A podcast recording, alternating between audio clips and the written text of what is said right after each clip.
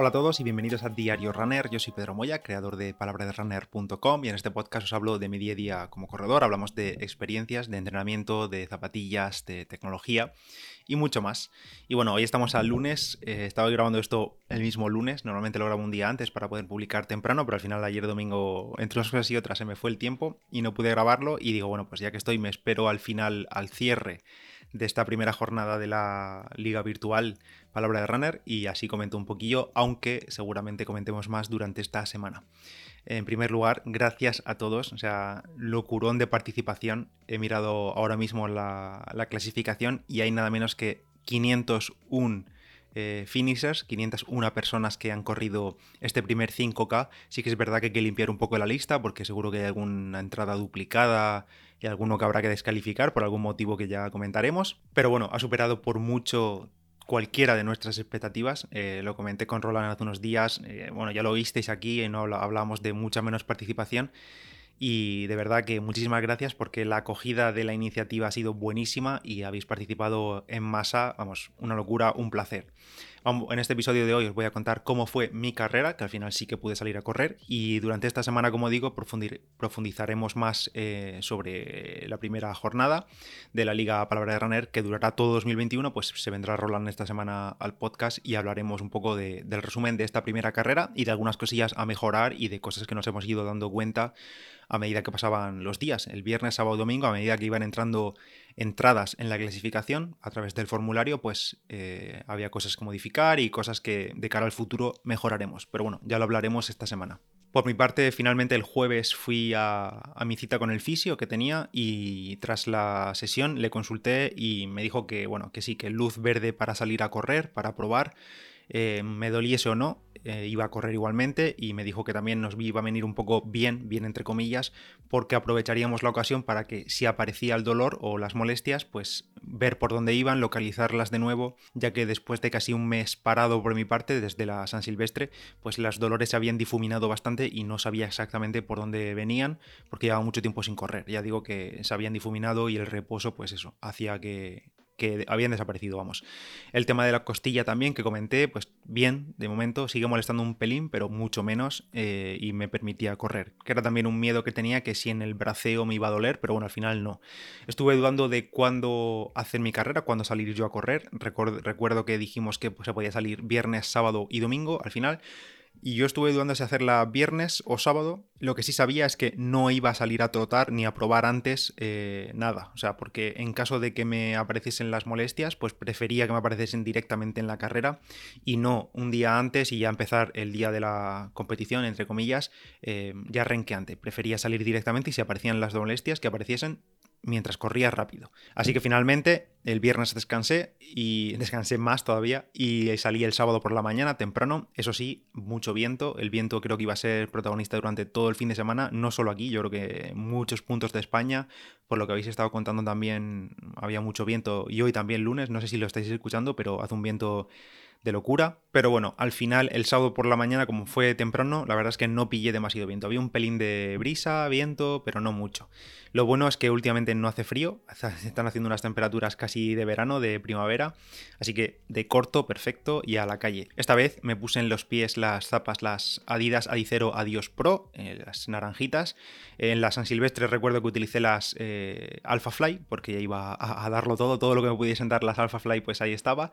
Y en esta ocasión me apetecía utilizar las, las Adidas Adios Pro. Y por cierto, qué bien hicimos en incorporar finalmente como obligatorio el campo de zapatillas en el formulario de la carrera, porque la verdad es que resulta muy interesante ver qué, utilizáis todos. Y por otra parte, hablando de Adidas, gran noticias para el podcast, ya que Adidas vuelve a ofrecer los contenidos de Diario Runner durante todo este mes de febrero, así que fenomenal.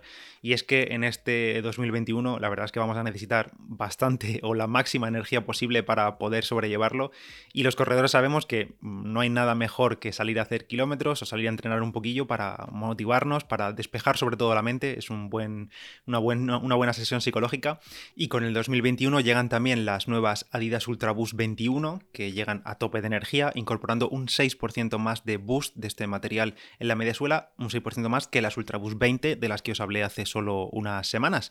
Con este extra de boost conseguimos mayor retorno de energía y también más confort y mayor apoyo, mayor estabilidad. Ya sabéis sabéis que estas zapatillas, os he contado en muchas ocasiones, que son unas zapatillas estrella para rodadores, para meter kilómetros y kilómetros ahí con total comodidad, súper comoditas, blanditas, y por ello también han añadido un nuevo sistema de torsión para mejorar la estabilidad que llaman Adidas LEP. Además también podemos ver un nuevo diseño en la zapatilla, que es lo más visual, lo que primero nos entra por los ojos, con un talón así con una gran curva que ayuda a la transición del pie y que permite ese gran retorno de energía que da el Boost. Las Ultra Boost 21 mantienen también el upper creado con materiales reciclados que vienen de plásticos del océano y el Prime Knit, que es la tela que utilizan en el upper, es un tejido que se adapta a las formas del pie. Estas zapatillas, las Ultra Boost 21, ya están a la venta ya mismo y ya podéis encontrar todos los detalles en la web de Adidas que te dejo en las notas del episodio. Así que nada, por mi parte todo listo y ya estaba en la calle un mes después para correr. Desde la San Silvestre del día 31 no había hecho ni un solo kilómetro, o sea, cero, nada de nada. Y como le dije a Roland, pues ni idea de cómo me iba a encontrar, aunque si me seguís por Strava y por el grupo y tal ya sabéis cuál fue el resultado. Y bueno, pues nada, empecé a correr ligerito. Por cierto, el día antes tuve que poner a cargar el Garmin, el Street, buscar la cinta del pecho, que al final no la encontré. Vamos, eh, lo típico de no estar corriendo y que pierdes eh, los cacharros que utilizas a diario, pues eso tuve que hacer, ponerlo todo a cargar y en solfa porque estaba todo dispersado, digamos. Y nada, empecé a correr 300 eh, metros a trote ligerito, en plan a 4.45, 4.50, para calentar un poco y la verdad es que ya notaba molestias directamente en ese calentamiento. Todavía no había empezado, digamos, la carrera, era solo calentamiento, eso. Y como ya me notaban las molestias, pues directamente descarté la actividad desde el reloj y sin llegar a pararme del todo, inicié una nueva actividad y comencé mis 5 kilómetros para la carrera, así del, tirón. Y la verdad es que en los primeros metros ya salí bastante rápido para lo que imaginaba, para lo que había pensado. Las piernas se me iban, eh, porque la verdad que como, no, como no había corrido en un mes, pues tenía ganas. Y sí que es verdad que podía arrepentirme, pero bueno, eh, para aflojar siempre estaba a tiempo y como al final el objetivo era terminar y poder puntuar, porque todo el mundo quiere los puntos, pues nada, eh, dije, bueno, pues sigo así y ya está. Más o menos estabilicé el primer kilómetro a 4 minutos por kilómetro y me dije, bueno, si aguanto así, pues oye, fenomenal, o sea, firmo ya. Y sobre todo que las molestias que tenía, los, la sensación que tenía en la rodilla, pues que se quedase ahí, que no fuese a más, que era lo que más me importaba casi. En el kilómetro 2 hice un pequeño cambio de orientación por donde iba corriendo, así que me llevaba con el aire a favor en ese momento. O sea, lo, llevaba en contra y al, al hacer el cambio de sentido lo llevaba a favor. Realmente no había mucho aire, pero bueno, sabía que más adelante de todas formas tenía que volver a cambiar de sentido y lo iba a llevar de costado por ambos lados porque por el recorrido que había elegido. Así que bueno, el aire era lo de menos porque cuando no lo llevaba a favor lo iba a llevar en contra. Kilómetro 2 salió a 3.50, un poquito más rápido, pero sí que es verdad que ya el pulso era lo que peor llevaba, el corazón iba ya petardeando a 179, 181, que es cerca ya de, de mi límite pero sí que me notaba eso, me notaba que el corazón era lo peor. Las piernas aún, aún iban ahí, pero el corazón, el pulso por las nubes. Y lo que sí que también notaba, muy curioso, era que iba con poca cadencia. O sea, normalmente a esos ritmos, a su 4 o 4, voy por encima sobrado de 180 pasos por minuto y miraba el reloj, que tengo el campo de datos de, cadencia ahí en la pantalla principal, y veía 172, 175, y la verdad es que no sabe por qué, porque, no sé, fui cambiando de música por si era eso, porque a mí me afecta mucho el ritmo de la música, pero nada, no sé. Mm, luego sí que es verdad que hacia el final de la carrera, de los 5 kilómetros, sí que fui subiendo a 182, 184 de cadencia, pero me resultó curioso llevar tan poca cadencia al... bueno, tan poca menos cadencia de la habitual eh, al inicio. Kilómetro 3 y 4, la verdad es que aunque iba sufriendo, se me pasaron extrañamente rápidos. En un momento recuerdo mirar el reloj y acabar el pitar el kilómetro 3 y al momento, no, sé si es que, no sé, me puse a pensar en otra cosa y cuando me di cuenta pitó el kilómetro 4 y estaba en el último kilómetro. Ambos, el 3 y el 4, me salieron a 3.55 minutos por kilómetro, o sea, clavados los dos. Y el que sí que se me hizo largo del todo fue el quinto. El quinto y último, además, me coincidió con el final del, del circuito que había elegido, que eran dos largas rectas de ida y vuelta y no sé las veces que miré el reloj durante esas rectas deseando que pitas el final, o sea, no pasaban los metros.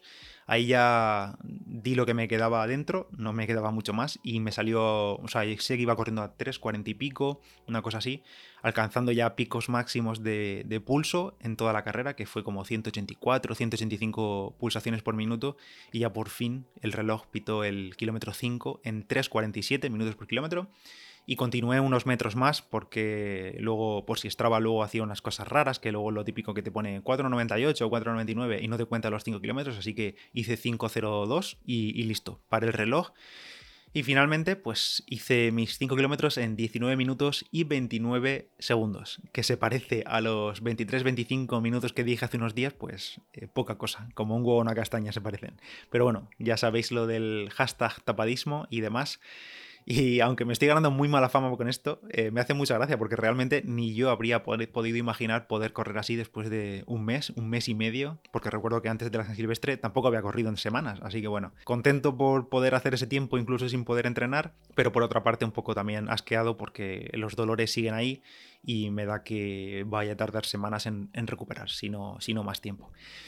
Y nada, pero bueno, en fin, 19-29, genial. Eh, más cosillas que me dejo en el tintero. Mi fisio me dio una crema calentadora de estas de masaje que se ponen para antes de un entrenamiento, antes de una carrera, que te pone la musculatura a tono, te sube la temperatura, aunque igualmente hay que, que, calentar previamente con estiramientos dinámicos y demás. Y madre mía, cómo calentaba eso. O sea, me la puse como a las 7 y media de la mañana, yo salía a las 8 y a la una del mediodía todavía me ardían las piernas, o sea, una barbaridad. No, no acostumbro yo a tomar, a tomar, no, a ponerme este tipo de cremas y la verdad es que mm, la sensación no me agrada demasiado. No por esta crema en sí, sino en general no creo que, no sé, no me gusta demasiado así ir con ese, esa sensación de ardor en las piernas. Y luego, por otra parte, tras enfriarme y dormir el sábado, de, sábado al domingo, pues el domingo ya por la mañana las molestias ya estaban bastante más presentes. Y bueno, lo único positivo que saco es que estaban en una zona muy localizada, así que esta semana cuando vuelva al fisio mañana, pues veremos por dónde atacar eso. Y así termina mi mes de enero de 2021 con una única salida, una carrera de 5 kilómetros, eh, ni cero entrenamientos, cero kilómetros de rodaje, nada, solamente 5 kilómetros de competición.